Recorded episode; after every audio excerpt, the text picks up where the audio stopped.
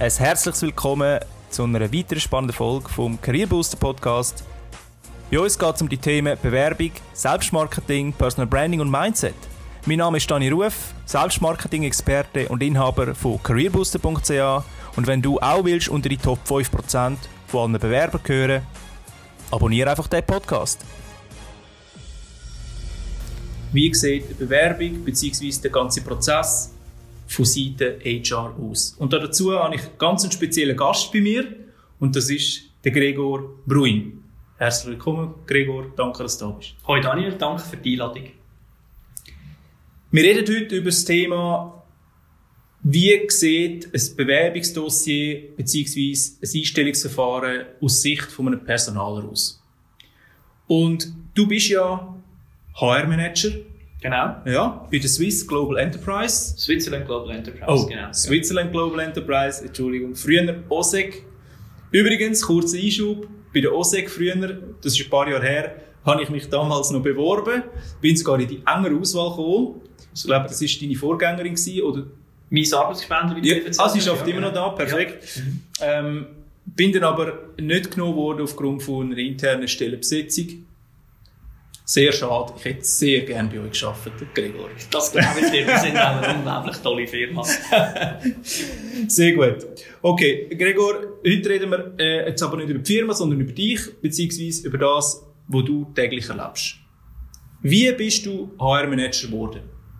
Ja, ich glaube, das ist äh, vielleicht auch ein gewisser Teil Berufung gewesen. Ähm, ich habe mich immer für Menschen interessiert. Ich wollte mit Menschen zusammenarbeiten, ähm, mich um die Themen kümmern, die sie beschäftigen. Und äh, ich hatte die Möglichkeit gehabt, während der Lehre schon mal in die Personalabteilung hineinzuschauen. Hatte dann nach der Lehre die Möglichkeit gehabt, während einer Mutterschaftsvertretung können im HR Fuß zu fassen. Und seitdem bin ich im HR geblieben. Und äh, das hat mir immer schambar gefallen. Und äh, darum bin ich nach wie vor immer noch im HR tätig. Okay. Ich merke gerade, du hast keinen Zürcher Dialekt, obwohl du in Zürich schaffst. Woher bist du? Ja, ich bin in der Schweiz, ich komme von Zug. Das ist Okay. jetzt für mich eigentlich so auch die erste Stelle in Zürich. Ich arbeite seit einem Jahr bei der Switzerland Global Enterprise hier in Zürich. Vorher habe ich in Zug und Luzern gearbeitet. Okay. Wie lange machst du das schon? Ich bin jetzt schon etwa sechs Jahre im HR tätig. Sechs Jahre. Ja. Ja, dann hast du ja auch schon einiges erlebt. Ja, ich habe vieles gesehen. Ich habe auch von den Piken aufgemacht, also als Personalassistent Okay. angefangen, bis jetzt auch in Position als HR-Manager. Ja. Gut. Wenn du keine Leute interviewst, Stellenausschreibungen schreibst äh, und so weiter, das ganze Personalwesentum, äh, was macht der Gregor so? Ja, ich bin eigentlich jemand, der sehr lokal engagiert ist, im Zug, wo ich aufgewachsen bin, wo ich auch daheim bin. Ähm, ich bin ja von Haus aus eigentlich Ritter, wir haben eigene Ross, ich bin früher auch viel Sprint geritten und äh, ich bin einer der Organisatoren von der Zuger Sprintkonkurrenz, das ist ja die grösste Pferdesportveranstaltung in der Zentralschweiz. Und wie das so ist, wenn man am einen Ort ehrenamtlich schafft und der eine Event organisiert, dann nimmt es einem am anderen Ort auch rein. Und so bin ich jetzt eben im eidgenössischen Schwing- und Alpelfest in einer Rolle drin, wo ich im OK mitorganisiere und das sind so die Tätigkeiten, die ich nebenbei mache. Wenn du mir müsstest sagen, wie ein Tag von einem HRler aussieht, was würdest du sagen? Ich würde sagen, das ist sehr vielseitig. Oder? Es kommt auch darauf an, in welcher Struktur du schaffst. Jetzt, äh, Switzerland Global Enterprise ist äh, ein kleines Unternehmen, KMU-mässig organisiert, etwa 100 Leute in der Schweiz. Und das ist überschaubar. Oder? Ähm, dort ist der Arbeitsalltag sicher sehr, sehr vielseitig, weil man dort von der HR-Perspektive eigentlich die ganz Breite macht. Sei es den Mitarbeiter unterstützen, wenn er ein Problem in der Zeiterfassung hat, sei es aber auch schwierige Gespräche zu führen, sei es im Performance-Management-Cycle zu unterstützen, sei es zu rekrutieren. Ähm, da hast du eigentlich die ganze Palette. Ähm, darum würde ich eigentlich sagen, dort sieht eigentlich kein Tag so aus wie der andere. Da gibt es nicht einen typischen Tag. Ähm, wenn jetzt vielleicht eher in einem grossen Unternehmen, wo ich auch gearbeitet habe, in einer Corporate-Funktion drin bist, wo sehr, sehr spezialisiert ist, dann ist vielleicht dein Alltag schon ein bisschen routinierter, oder? Also, dann bist sehr in einem spezialisierten Bereich und machst vermutlich auch eher ein bisschen das Gleiche in einer regelmäßigeren Abfolge. Okay. Und weil du ja so ein bisschen eine Allrounder-Position hast, ein bisschen alles machst, äh, ist es für dich auch spannender, vielleicht? Ja, absolut, ja. Jetzt, zum aber eine Allrounder-Position einnehmen, muss man auch gewisse Skills haben. Ja. Ja. Ähm, gib mir mal drei Top-Skills von dir. Also ich denke, eines von diesen drei ist sicher Transferfähigkeit. Das ist auch wichtig, wenn du als Allrounder schaffst, dass du verschiedene Zusammenhänge kannst vernetzen miteinander.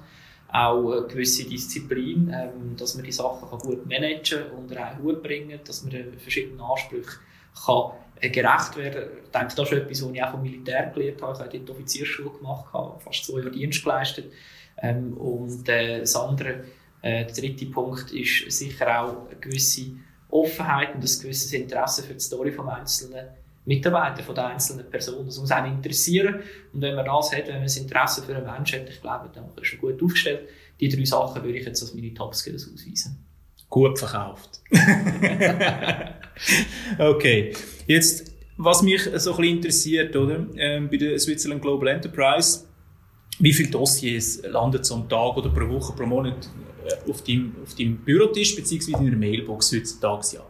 Ja, also ähm, wir haben ein äh, elektronisches System, wir arbeiten damit. Okay. Ähm, die kommen nicht per E-Mail rein. Es ist aber zum Fragen zu, ähm, auf äh, die Masse zu beantworten ein bisschen unterschiedlich. Ähm, es kommt natürlich darauf an, was ist für eine Position ausgeschrieben oder wie viele Positionen sind ausgeschrieben. Ähm, Im Schnitt bewegen sich die Dossier pro Position um die 80 äh, Stück um. Wenn es jetzt natürlich, ich sage jetzt, eher administrativ allgemeinlastige Berufe sind, dann sind es mehr Bewerbungen. Wenn es jetzt eher spezialisierte Stellen sind, also im digitalen Bereich, wo wir auch erst gerade gesucht haben, dann sind es ein bisschen weniger Bewerbungen. Okay, jetzt hast du gerade angesprochen, also 80 ist schon mal äh, eine gute Menge. Ich kenne Firmen, die haben bis zu 500. Ja. Kennst du das auch? Das kenne ich auch aus der Tätigkeit, die ich vorher hatte. Ähm, und äh, ich würde aber sagen, ähm, wir haben von diesen 80 haben wir wirklich sehr, sehr viele gute Bewerbungen, also wo wir auch wirklich vertieft anschauen können. Ähm, in den Ausgangslagen, wo ich mit grossen Massen an Bewerbungen haben müssen arbeiten, hat es natürlich dann auch viele Bewerbungen gehabt, die relativ schnell gerade rausgefallen sind oder die nicht qualifiziert waren. Das ist insofern ein Vorteil an der Ausgangslage heute. Okay. Jetzt hast du vorher das E-Recruiting-Tool angesprochen. Was ist das? Wie funktioniert das? Gib uns einen Hörern mal einen Input. Ja, also wir haben eigentlich ein System, das das ganze Bewerbermanagement elektronisch abwickeln. Da kann man sich eigentlich vorstellen, wie man es physisch machen mit einem Dossier, das man auf Post tut. Man schickt das einfach innerhalb des Systems ab. Man muss sich vorher registrieren mit seinen Personalien. Und dann tut man äh, den Lebenslauf, Motivation schreiben, den Diplom, Zertifikat tut man aufladen. Und wenn man den ganzen Prozess abgeschlossen hat, dann, nachher, dann erscheint das bei mir in der Maske. Und dann sehe ich, der Kandidat XY hat sich für diese Position beworben und ich sehe auch, ist das Dossier vollständig oder nicht. Wenn jetzt zum Beispiel der Kandidat vergisst, etwas aufzuladen, einen Lebenslauf oder eine Motivation schreiben, dann tut das System schon vorkennen und tut man schon reminden und sagt, hey, pass auf, du hast noch nicht komplett aufgeladen ähm, und dann hat er noch mal Zeit, das zu machen. Das ist insofern eine Erleichterung, dass ich mich dann erst darum muss oder kann kümmern um Bewerbungen, wenn sie wirklich vollständig sind und nicht nur einen administrativen Zwischenschritt muss machen und nachfragen, hey, du vielleicht das oder das noch komplettieren? Okay. Das heißt aber, wenn ich jetzt mich bewerbe bei euch über das Recruiting-Tool, beziehungsweise das Online-Formular, das ist für mich dann im, im Frontend auf der Webseite das Online-Formular, Ja. oder? Mit Login. Ja, genau. Wenn ich dort jetzt kein Motivationsschreiben auflade, obwohl es verlangt wird, ähm, komme ich erst gar nicht weiter? Oder wird es trotzdem dann angeschaut? Mm, Nein, also das, das, es geht weiter in eine spezielle Nische rein, die sagt, die sind noch unvollständig, die schauen wir natürlich durch und würden es nochmal auslösen. Ähm, ich bin jetzt aber der Meinung, so wie ich mich mag erinnern, dass Motivationsschreiben nicht als Pflichtfeld gesetzt ist, ähm, sondern du hast die Möglichkeit, das zu machen. Wir schätzen das auch, Motivationsschreiben. Ähm, aber wenn jetzt zum Beispiel ein CV fehlen dann würdest du in die Kategorie noch oben zurückgepusht werden. Mhm. Ja. Gut, der CV ist natürlich essentiell, das ist Basis für jede Bewerbung. Ja. Ähm, wenn der fehlt, dann ist klar, dass man einen Reminder bekommt. Genau, Ja. ja. Das sollte jedem klar sein, glaube ich. ja.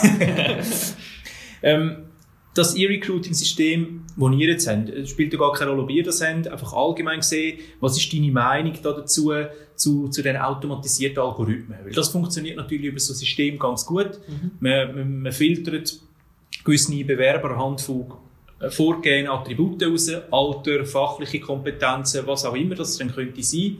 Was haltest du da davon? Ja, teils, teils. Also ich habe im aktuellen System keine automatisierten Algorithmen drin, die schon Vorselektion vornehmen von den Kandidaten. Ich habe das aber in anderen Systemen, an anderen Orten, wo ich geschafft habe.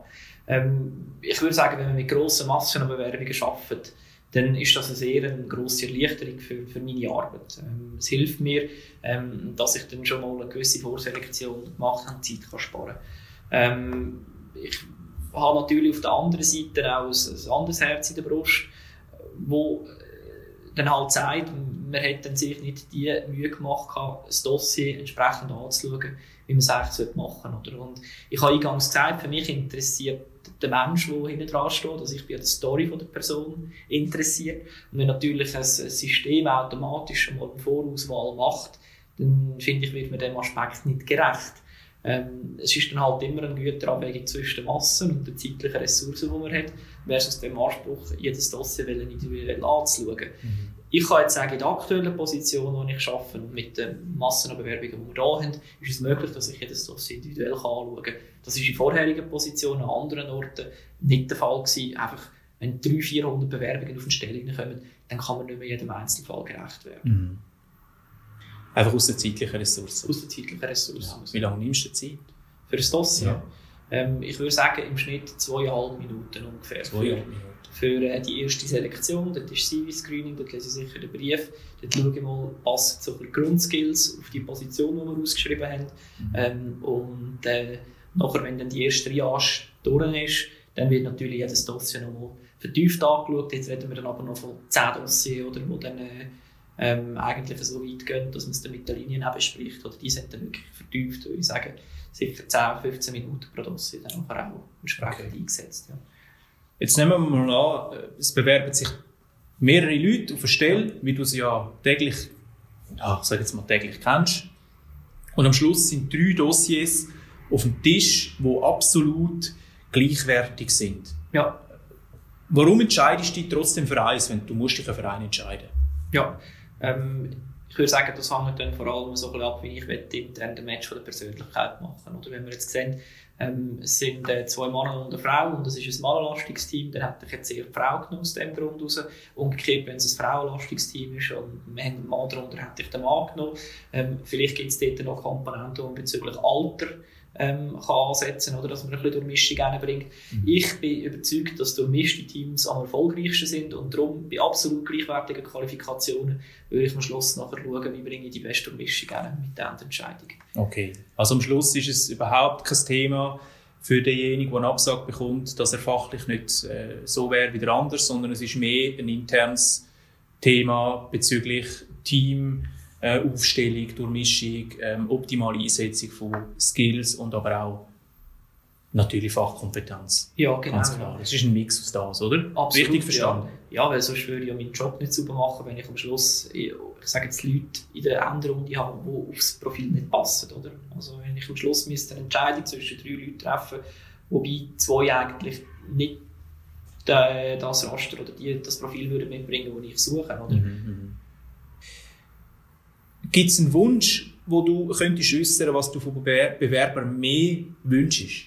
Ja, also ich würde mir wünschen, dass sie die Ausschreibung genauer lesen. Ich äh, stelle vielfach fest, dass etwa so das letzte Drittel nicht mehr so genau gelesen wird von einer Ausschreibung von einem Inserat und dass dort vielfach auch relevante Informationen drin sind. Und da merkt man natürlich, wenn ich eine Bewerbung anschaue und feststelle, der Bewerber hat sich jetzt wirklich auf eine Stelle bei uns beworben, also hat sich Mühe gemacht, ähm, das Maß zu schneidern auf die Aufs äh, Anforderungen und Ansprüche, die wir haben. Vielleicht sich sogar auf der Webseite noch eingelesen hat und das eine oder andere einfließen Oder ist es einfach jemand, der eine Standardbewerbung hat, ähm, die nicht gross auf uns angepasst hat und einfach eingereicht hat. Da sehe ich natürlich schon einen anderen Effort zwischen diesen Kandidaten. Okay. Das würde ich mir mehr wünschen. Das wünschen sich eigentlich alle mhm. und es wird sehr, sehr selten gemacht. Ja. Das natürlich auch aus, der, aus dem Zeitaspekt heraus. Mhm. Viele Leute sagen, ich kann das nicht nachkontrollieren, sie haben mhm. keine Zeit, um jedes Mal ihr Dossier anzupassen. Andere sind aber auch, und das ist der mehrheitliche ähm, Fall, sie wissen nicht wie. Ja. Ja. Übrigens, da kommt ein ins Spiel, also wer da Interesse hat, kommt auf mich zu. Eine kurze Werbung Einschub für mich. ja, genau. Also da kann ich auch den Dani empfehlen. Ähm, er hat ja mir auch mal ähm, vor äh, ein paar Jahren ein äh, Dossier designt, äh, wo ich mich für eine neue Stelle ähm, beworben habe und unter anderem dann am Schluss dann da mit dem Dossier gelandet bin. Das macht Dani wirklich toll. Da kann ich ihn auch äh, aus dieser Sicht als Bewerber nur empfehlen. Danke. Der war nicht geplant, aber merci für den Input, finde ich mega cool. Super. Jetzt gibt es auf der Werbung aber auch Sachen, die du absolut nicht willst sehen. No-Gos. Gut, es gibt natürlich die klassischen No-Gos, die jedem bekannt sind, dass man ein, anständiges Foto macht, dass man schaut, dass äh, ähm, eine Bewerbung sauber formatiert ist. Ähm, aber ich sage ein absolutes No-Go in dem Sinn, ähm, habe ich in dem Bezug so nicht. Was, was natürlich nicht geht, ist, ähm, das ist aber ein inhaltlicher Punkt, wenn, äh, wenn Stationen verschleiert wird, wenn nicht sauber ausgewiesen wird, äh, was man wenn gemacht hat, wo zum Beispiel der Zeugnis widerspricht, oder wenn man halt einfach unehrlich ist mit den Informationen, die man angibt. Es ist klar, es ist eine Gratwanderung, man möchte sich so gut wie möglich präsentieren als Kandidat, aber man muss gleich ehrlich bleiben. Ähm, und wenn das nicht geht, dann ist es für mich ein No-Go. Ja. Also, liebe Zuhörer und Bewerber und all die, die sich möchten verändern bzw. bewerben tun, ehrlich sein. Und ich sehe immer wieder, dass Arbeitslosigkeit, was heute übrigens ähm, nichts Außergewöhnliches ist, also über 70 Prozent haben Lücken in ihrem CV. Ähm, trotzdem schämen sich viele Leute dafür und tun dann im CV verschleiern bzw. gar nicht deklarieren.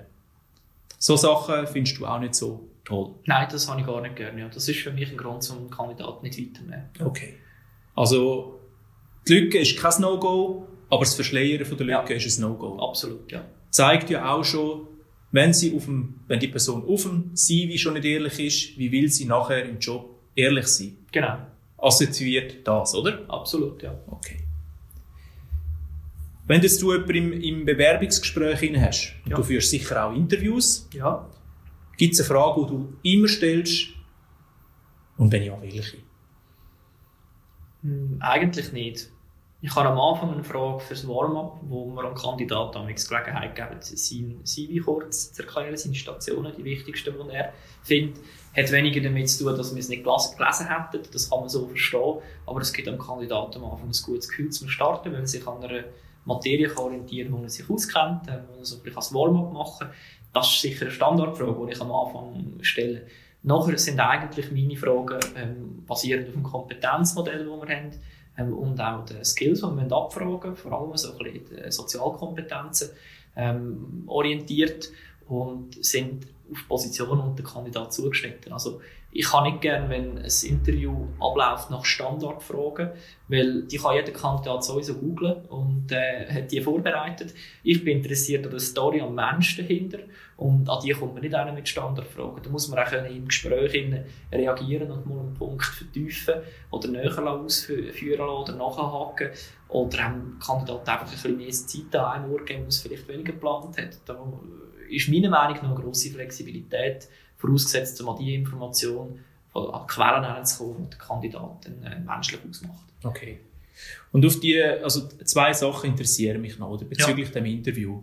Du hast gerade gesagt, du hast am Anfang so eine Standardfrage. Ja. Das ist aber jetzt nicht, ja, wie soll ich sagen, das ist mehr eine Warm-up-Frage. Genau. Ja. Äh, was für eine Antwort erwartest du da?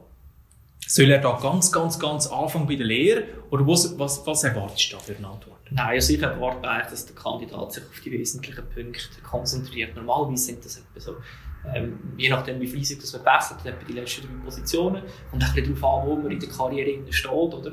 Ähm, vielleicht ist es auch die letzte Position und dass man sich so ein bisschen auf die Schlüsselerfahrungen konzentriert, mhm. wo, man, äh, wo man sich erarbeitet hat, wo man gesammelt hat in, den letzten, in den letzten Jahren. Ich würde jetzt den Kandidat vermutlich unterbrechen, wenn er jetzt schon ganz, ganz am Anfang bei der Lehre anfangen und würde ein bisschen, ein bisschen zeitlich oder vom Rahmen ein bisschen einschränken, würde ich sagen, dann sie doch ein bisschen ab da mehr beleuchten oder ähm, von dort her ein bisschen unterstützen. Ja. Wie findest du bei dieser Frage, wenn du die Frage stellst, ja. und der Bewerber stellt dir eine Gegenfrage im Sinne von, ich erzähle gerne etwas über meine über mein, über mein CV, ja. beziehungsweise über meinen Lebenslauf an mhm. sich, über meine berufliche Karriere. Ja. Wenn die Frage aber kommt, wo darf ich für Sie ähm, verstärkt gewichten? Was ja. interessiert Sie? Ja. Ist das eine Frage, wo du sagst, finde ich gut, oder sagst du einfach, er soll einfach Free Flow erzählen? Also ich würde es neutral sagen, in dem Sinn. Also wenn jemand nachfragt, präzisierende Fragen stellt, ähm, habe ich kein Problem damit, die würde ich beantworten. Ähm, wenn es nicht fragt, jetzt im Konkreten auf die Frage bezogen und äh, trotzdem sagt es konkret äh, beantwortet, dann stört mich das auch nicht. Also da stehe ich relativ offen beiden Optionen gegenüber. Da ein kleiner Einschub von mir. Ich sehe immer wieder in den Coachings, genau auf diese Frage, die stelle ich auch immer am Anfang, weil es zeigt mir einfach, wo der andere den Fokus legt und matcht den Fokus mit dem Fokus, den ich habe. Ja. Wenn jetzt aber vom Bewerber die, die Gegenfrage kommt, oder, dass du gern, dass ich gerne etwas von meinem Lebenslauf erzähle, aber natürlich zugeschnitten auf deine Wünsche, heißt, wo darf ich den Fokus setzen? Und dann entscheidest du über den Fokus als HR-Manager und sagst mir, ja, Herr Ruf, tun Sie bitte den Fokus da und da setzen und dann erzähle ich genau über das Thema. Entsprechend habe ich natürlich einerseits die Entscheidung von dir, was psychologisch ein riesiges Thema ist, weil ich habe nicht entschieden, wo du möchtest gerne etwas hören, du hast das selber entschieden, kannst also nachher auch nicht sagen, das habe ich gar nicht hören. Absolut, ja. Ähm, das ist sicher clever aus Bewerbersicht, oder?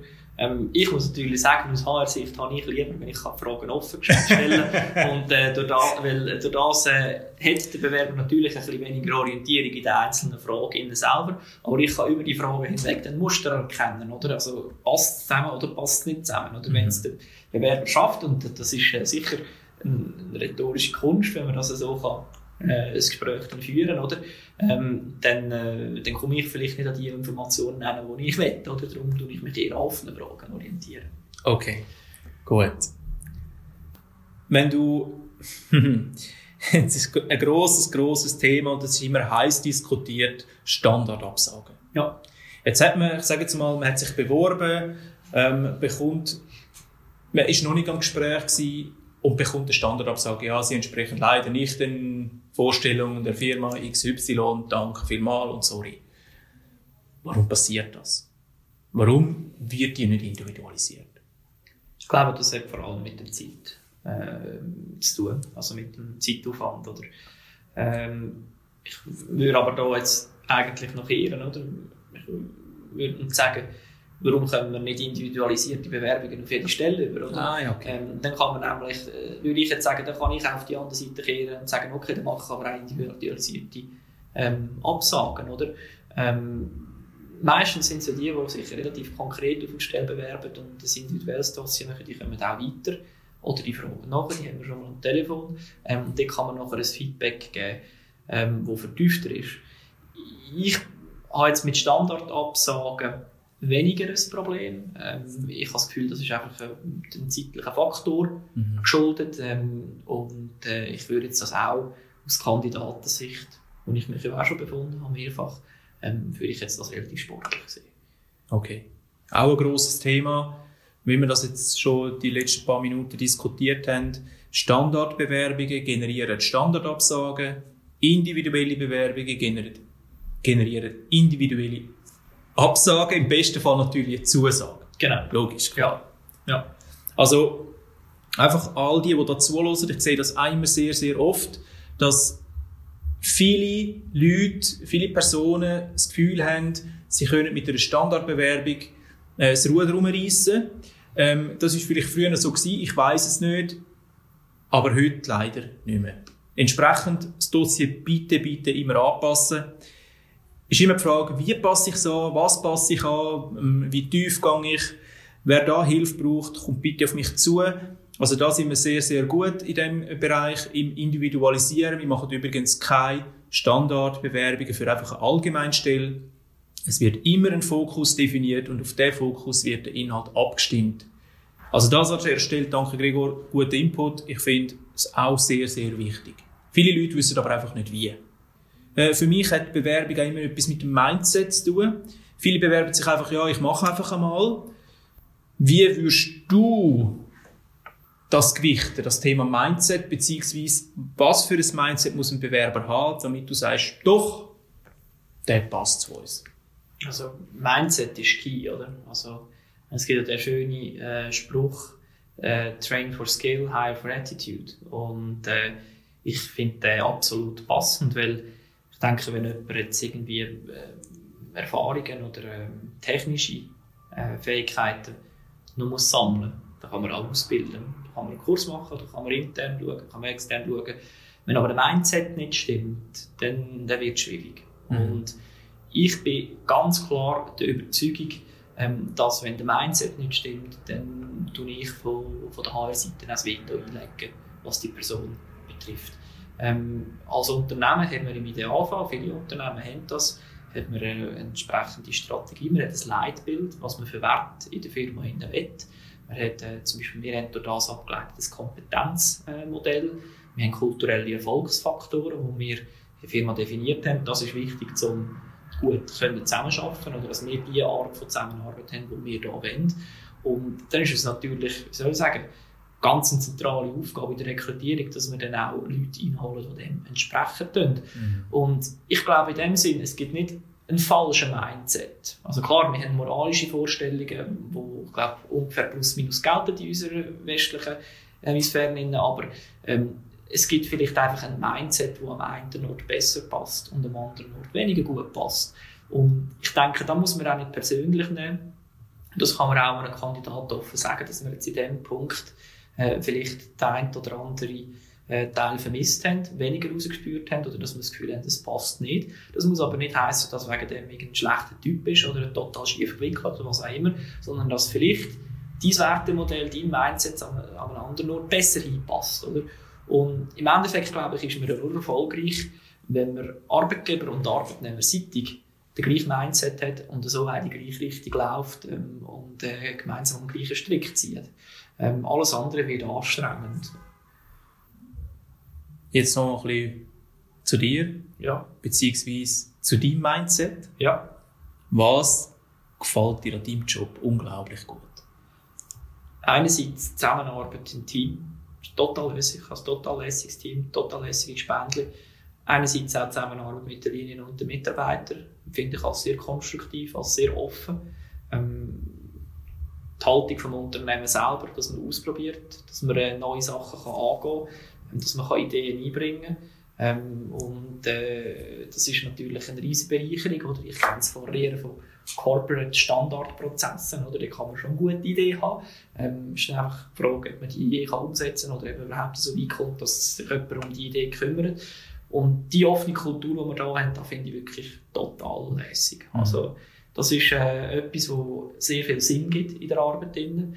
Ich denke, das ist auch die Herausforderung, wo, ähm, wo man als Arbeitgeber in den Jahren hat, in den kommenden Jahren hat, ähm, dass man sinnstiftende Arbeit gibt ähm, und äh, die Leute über diesen Teil abholt. Ich glaube, Arbeit rein im Kontext von Erwerbsarbeit zum die Rechnungen zahlen, ich glaube, da hat sich total geändert und wird sich noch weiter ändern in den nächsten Jahren. Und da muss ich sagen, da ist SG wirklich ein ganz toller Arbeitgeber ähm, wo es mir schambar gefällt. Das ist das, was mir an meinem Job wirklich, äh, wo ich rausstreichen kann. Okay. Es gibt aber auch Sachen, die sind nicht so, wie es sollten, beziehungsweise wie du dir das vorstellst. Gibt es Sachen in deinem Job, allgemein, jetzt muss, muss ja nicht unbedingt auf die Firma bezogen sein, mhm. aber Sachen, wo du einfach sagst, ach, das mache ich jetzt nicht so gern. Das ist jetzt nicht unbedingt mein prioritäres Lieblingsthema. Ja, also das ist natürlich, wenn man äh, muss Sachen erklären, die offensichtlich sind, die vorhanden sind. Oder? Also ich sage jetzt, wenn man irgendwie so ein mehr im administrativen Bereich ist, wo es Anleitungen gut erklärt ist, wo man in dem Sinn könnte mit Eigeninitiative sich schon mal zuerst selber helfen und dann lieber gehen, fragen, weil, weil einem das bequemer erscheint. Oder? Also in dem Sinn Bequemlichkeit, das ist etwas, was ich nicht gerne habe. Oder? Also, ich meine es nicht in dem Kontext, dass man nicht sich eine einfache, pragmatische, gute Lösung sucht. Das finde ich immer. Also Einfachheit in der Lösung ist meistens eine gute Lösung. Aber äh, Hilfe äh, zur Selbsthilfe, das ist mir auch wichtig. Oder? Und wenn man aus Bequemlichkeit lieber fragen, anstatt sich, sich versucht, selber das Problem zu analysieren und zu helfen. Das ist etwas, was ich weniger gerne habe. Das ist jetzt aber nicht nur auf da bezogen, ähm, sondern allgemein äh, ist das ein Wert, den ich persönlich habe. Gut, dann dreist natürlich den Wert, ob jetzt privat oder Business, dann dreist in beide Richtungen, das ist ganz klar. Ja. ja. Wo siehst du zukünftig das Thema Bewerbung? Siehst du das immer noch per E-Mail, per PDF oder ist das, äh, wie verändert sich das in den nächsten Jahren? Was hast du das Gefühl? Ja, ist schwierig zu sagen, weil es gibt ja so viele Trends drauf oder auch, die unterstützt werden vom, vom Thema Artificial Intelligence oder wo oder auch Videos, oder, äh, wo sagen eigentlich, man kommt ganz weg vom Papierigen. Ich habe das Gefühl, der ganze Bewerbungsprozess wird sich in Zukunft noch mehr am Mensch orientieren. Und dann ist die Frage, ähm, ob man dann noch so viel Papier braucht, ob es jetzt, sagen, elektronisches Papier ist im Sinne von PDF oder ausgedrucktes Papier, ähm, habe ich das Gefühl, wird sich in den nächsten Jahren eher verändern. Ich habe das Gefühl, ähm, neue Wege, wie zum Beispiel eine Videobewerbung, wo man die Sachen so ähm, sich äh, präsentiert und vielleicht auch Kinder noch einen Kompetenznachweis macht, ähm, ist vielleicht etwas, was in der Zukunft sich etablieren kann. Aber ich habe das Gefühl, also das klassische Bewerberspiel, ähm, das wird sich verändern aus einem einfachen Grund, da sich der Arbeitsmarkt immer mehr in einen Arbeitnehmermarkt äh, also, ja, entwickeln. Das heisst, der Arbeitnehmer kann sich immer mehr aussuchen, wo er eigentlich arbeiten will. Die Arbeitgeber haben in dem Sinne so ein bisschen einen äh, War of Talent. Sie müssen kämpfen, dass sie die richtigen, richtigen Leute äh, bekommen. Und äh, dann muss man sich an den Bedürfnissen der, von der Bewerber, von der Kandidaten orientieren. Und äh, ich habe das Gefühl, da werden ganz spannende Sachen daraus rauskommen. Wo es im Endeffekt dann wirklich hingeht, weiß ich nicht. Das wird sich an den Bedürfnissen der Kandidaten orientieren. Ja, das weiß niemand. Das ist ganz klar. Ich rede auch mit vielen Leuten und sie sagen alle, du Dani, keine Ahnung, was angeht. Ja, das ist wie heutzutage, welche Blockchain-Technologie setzt sich durch, man weiß es einfach nicht. Ja. ja. ja. Jetzt abschließend, oder? Gibt es einen Tipp, wo du an Bewerber generell kannst rausgeben damit sie besser, erfolgreicher sind in der Bewerbung, im Bewerbungsprozess? Also, erster Tipp, nehmt euch Zeit, eine Stellenausschreibung sauber zu lesen und euch schon vorab Gedanken machen, ist das etwas, wo ich wirklich zusagen würde. Also, man muss rausgespüren in der Bewerbung, dass ihr da wirklich wollt. Dass das äh, etwas ist, was euch auch äh, passt, äh, auf euch zugeschnitten ist. Oder? Ähm, und ich glaube, dann werdet ihr nachher auch erfolgreich sein. Als Folge vorab müsst ihr euch Gedanken machen, was möchtet ihr gerne, was möchtet ihr nicht gerne. Und müsst vielleicht auch eure Komfortzone verlassen, dass ihr euch nicht nur am Regulären, was ihr immer gemacht habt, orientieren, sondern wirklich mal Gedanken machen, was möchtet ihr gerne, wo sind ihr stark, wo wollt ihr euch entwickeln. Und wenn ihr das wisst, dann, nachher, äh, dann könnt ihr euch auf die richtige Stelle am richtigen Ort bewerben. Und dann glaube ich, sind ihr auch erfolgreich. Es ist klar, manchmal in gewissen Bereichen ist es, äh, gibt es viele Bewerbungen und dann ist es ein bisschen schwieriger rauszustechen. Ähm, aber äh, von dem darf man sich nicht entmutigen lassen. Wenn man das macht, was man gerne macht, dann ist man auch auf lange Frist äh, erfolgreich und das ist meine Empfehlung. Sehr schöner Input. Das machen, was man gerne macht, dann ist es auch langfristiger. Wenn dir der Podcast heute gefallen hat, dann freue ich mich auf ein Abo und eine 5-Sterne-Bewertung von dir, damit wir zukünftig noch mehr spannende Gäste für dich können interviewen können. Lass mich bitte auch wissen, was dich besonders interessiert, damit ich den Podcast auf dich kann abstimmen kann. Das machst du am besten auf careerbooster.ch unter der Rubrik Podcast. Ich wünsche dir viel Erfolg, bis zum nächsten Mal. Tschüss.